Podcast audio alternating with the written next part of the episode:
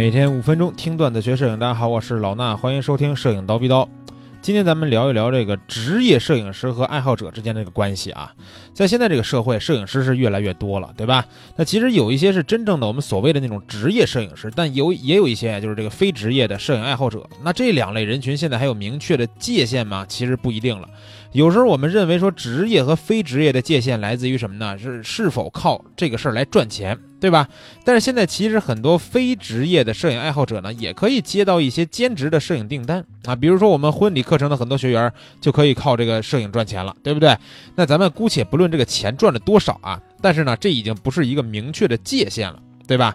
另外，我也有人看到有有人认为这个职业摄影师说拍这个照片啊，肯定比摄影爱好者拍的更好。那这点呢，其实也是不成立的，因为我看到过各种各样的摄影爱好者，对吧？甚至于我们的学员。有时候发给我这个摄影作品啊，都非常的精彩，完全不亚于有些摄这个职业摄影师，反而是有些职业摄影师还真不一定拍出过多少精彩的大片作品。哎，那说到这儿是不是更迷糊了，对吧？职业和非职业的差别到底在哪儿呢？啊，那下面呢，我根据我在摄影行业这些年的经验，给大家从几个层面来分析一下啊。那注意啊，这块我们讨论的都是一些日常我们能接触到的最这个常见的一些呃行业啊，我们都不不分析那些所谓的这个金字塔顶端的那种明星摄影师，对吧？因为人家接一个活十万块钱，你这个没法跟人家比了，对不对？那咱们再看啊，这个职业摄影师赚的钱真的多吗？这是我们今天第一个讨论的问题，对吧？我想这可能是很多人对职业和非职业的第一个主观看法，都觉得职业摄影师肯定会赚很多钱，其实还真不一定。这个事儿怎么判断呢？因为我们无法得知。摄影爱好者的本职工作会给他带来多少收益，对吧？所以呢，我们就判断在单位的时间里边，这两类人群靠摄影，哎，谁赚的钱更多？单位时间我们就可以假装是以天为计算。那我还专门去网上这个比较靠谱的那种。招聘网站啊，搜了一下北京的摄影师的一个职位的这么一个招聘啊，大概平均下来，你作为一个技能成熟的职业摄影师，在北京的话，你刚入职啊，一般能拿到八到十 K 不错的这个薪酬啊。当然了，我说的是。技技能成熟的，如果你只是什么学徒啊、助理啊这样的，你肯定拿不到这个钱，对吧？那还有一个就是那种拍那种房间租房买卖房的那种房间图的，有这么一个工作，给到了十五 K，但是据我了解啊，很少有人能拿到这十五 K，因为他们都是根据这个工作量提成来算的，基本也就是八 K 到十 K，对吧？就是八千到十千。那就算你拿着八千到一万的这个月薪，干了两三年，没准呢能给你涨到一万五。啊，说实话，听上去还不错了，对吧？但是呢，我们现在不是要分析摄影师这个行业能赚多少钱，而是要判断职业摄影师这个单位时间，也就是一天里边的金钱价值。那按照我们就说一万五去算啊，一个月二十五个工作日啊，其实有些摄影师每个月都休息不到五天，没准比二十五个工作日还多。我们就按二十五个算，每天的收益多少啊？那大概六百块钱，对吧？那这个是职业摄影师啊，我真正从网上搜到的这个收益，对吧？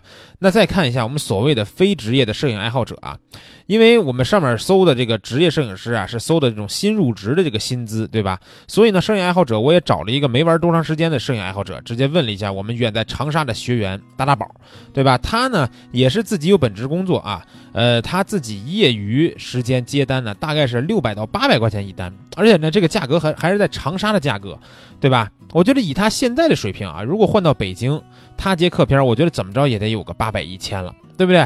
那我们看单位时间的金钱价值啊，是不是其实差不多呀？对吧？刚才我们说了，职业的摄影师，你入职以后一天的这个你能赚的钱吧，就是说差不多六百，对吧？但是呢，我们的。就是像这种我们的学员吧，可以说是非职业的摄影爱好者。他接一个单呢，如果按一天的工作时间来算啊，其实拍摄肯定用不了一天，对吧？你加上修图也差不多就是那么一天的工作时间啊，八个小时左右。你这么一天的工作时间，最低也得有个六百吧？啊，比六百还得多点，是不是？所以你就发现啊，这时候你就发现啊，真的不一定谁在单位时间里边赚钱赚的多，对不对？那还有另一个这个就是误区，很多人认为说职业摄影师拍的就一定比。爱好者好，其实这也是一个非常大的误区，对吧？但是咱们要注意啊，职业摄影师不是我们所谓的，比如说你看，你看我，对吧？我可能比很多同学拍的好一些，但是你说我现在算是一个职业摄影师吗？其实并不算，我其实算是一个职业摄影讲师，对吧？而且我在我做摄影师的期间，我也没有在一个地方，对吧？就拍一个东西。天天就那么去拍，我觉得那个才是我今天讨论的职业摄影师。咱们不是说什么专业性的这种什么专业摄影师啊，那职业摄影师一般会专职在一个领域拍摄，这个领域呢，你很有可能没有他拍的好。对吧？你就比如说最简单的，淘宝上有很多那种接淘宝片儿的那种机构，对吧？拍淘宝的这种样片的那个棚拍的效果，那种片子，我觉得人家的流水线打出来、打造出来的片子，也肯定比我们一般的摄影师拍出来要好，因为人家非常熟练了，对吧？但是这个好与不好，其实是一个非常主观的概念，没办法通过一个数据来评断，对不对？我们身边有一种最常见的，我们说的职业摄影师是哪种呢？就是在各种照相馆里边拍证件照的那些老师们。对吧？他们拍的证件照呀，我估计啊，大咱咱就说成熟的这个摄影老师吧，他的证件照拍的比你在自己家里边拍的要强不少，对吧？但是如果你拿一张证件照跟摄影爱好者，哎，偶尔出去玩儿到国外呀什么地方拍的那种风光片去比，咱们就找大众来审来这个审查这两张照片，还真不一定谁输谁赢，对吧？前一阵就有一个同学啊，也是好像是从抖音上加的我，然后跟我来聊说想。跟我讨教一下有没有系统的学习后期的一些这个呃课程之类的，他也是后期比较是他的薄弱的点吧。然后他给我发了几张他拍的照片，我觉得就很好，对吧？又拍的那种极光啊，下面甩着那个钢丝棉呀还是什么的那种光绘，还有这种日落的秋天的那种夜晚的感觉，对吧？这些片子啊，说实话，如果跟一张这个证件照放在一块儿去比较，让大众来评判哪张照片更好看，我觉得。风光片百分之九十五以上取胜，对吧？那百分之五是为什么证件照会取胜呢？没准证件照里边拍那个妹子啊，颜值特别高，或者小鲜肉特别帅，对吧？那可能你会觉得那个照片拍的好。其实啊，这个好不好呀？也就是说，职业摄影师和摄影爱好者谁拍的好这件事儿呢，没有定论。前提是什么？不做任何限制，对吧？那如果限制限制一下的话，就能看出差别来了。所以说，职业摄影师到底强在哪儿呢？这就是我们讨论的第三个问题，啊。职业摄影师赚的也不一定多，拍的也不一定好，到底强在哪儿呢？强在了一个业务水平的稳定性上。咱们举个例子来说啊，现在很多朋友都喜欢打高尔夫球，对吧？有时候有一些民间的高手，可能偶尔也能打出一次低于标准杆二十杆的成绩啊。你就可以，如果你没打过，也不看这个运动的话，你就可以理解为一个特别好的成绩。那甚至可能同场竞技的有一些职业的高尔夫球选手都打不出这个成绩来。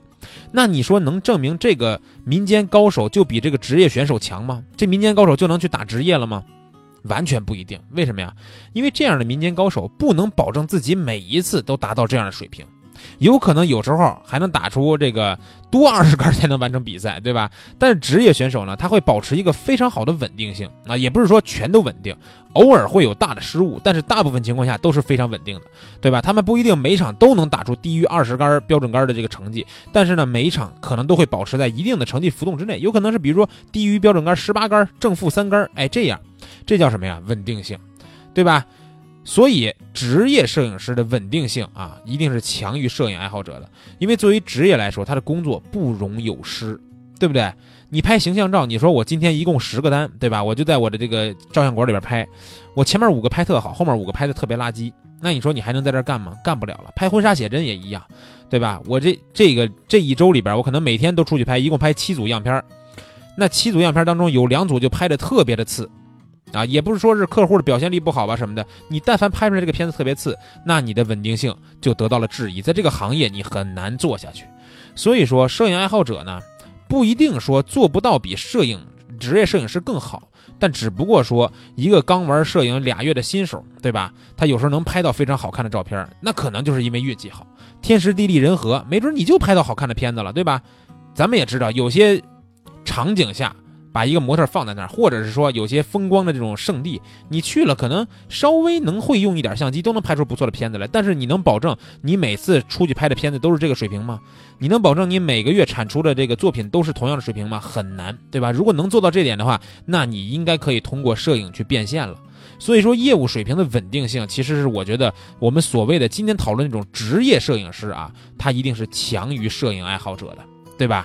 啊，再记住我说的职业摄影师是在某个领域里边专职去做这种的摄影师啊。那通过分析呢，大家也发现啊，职业摄影师的这个优点、缺点，对吧？但是呢，我估计看到这这个今天听这个节目的朋友们，大多数啊都不是职业摄影师，对吧？那作为一个摄影爱好者，怎么得到更好的发展呢？其实我。不能给大家讲说你怎么怎么能成一个非常啊几百万几千万粉丝的这个网红摄影师，因为我自己也不是那样的网红摄影师，对吧？我给你讲那个属于完全扯淡了。但是呢，我可以告诉你们一个不会变的道理，就是你想要得到一个好的发展，就是要让更多的人看到你的照片，前提是你照片拍的啊，别太次，对吧？别太次，你只要是个中流水平，你让更多的人看到你拍的照片，你就能得到好的发展。那怎么去看到这照片呢？像现在的微博，对吧？微信啊，又是抖音啊，又小红书啊，又是各种各样的平台，这些平台你只要找到一个适应的平台，你能让你的作品得到更多人的关注就可以了。剩下的事儿自己想办法吧，因为我毕竟不是一个成功学的老师，我只是给你们讲摄影的，对吧？那今天这期节目呢，咱们聊的时间比较多呀，也就聊到这儿了。如果你也有什么这个比较有意思的摄影的故事，对吧？或者你怎么看待职业和非职业这个事儿呢？可以在评论区给我们留言啊，期待看见大家的留言。咱们这期节目呢就先聊到这儿，下期见。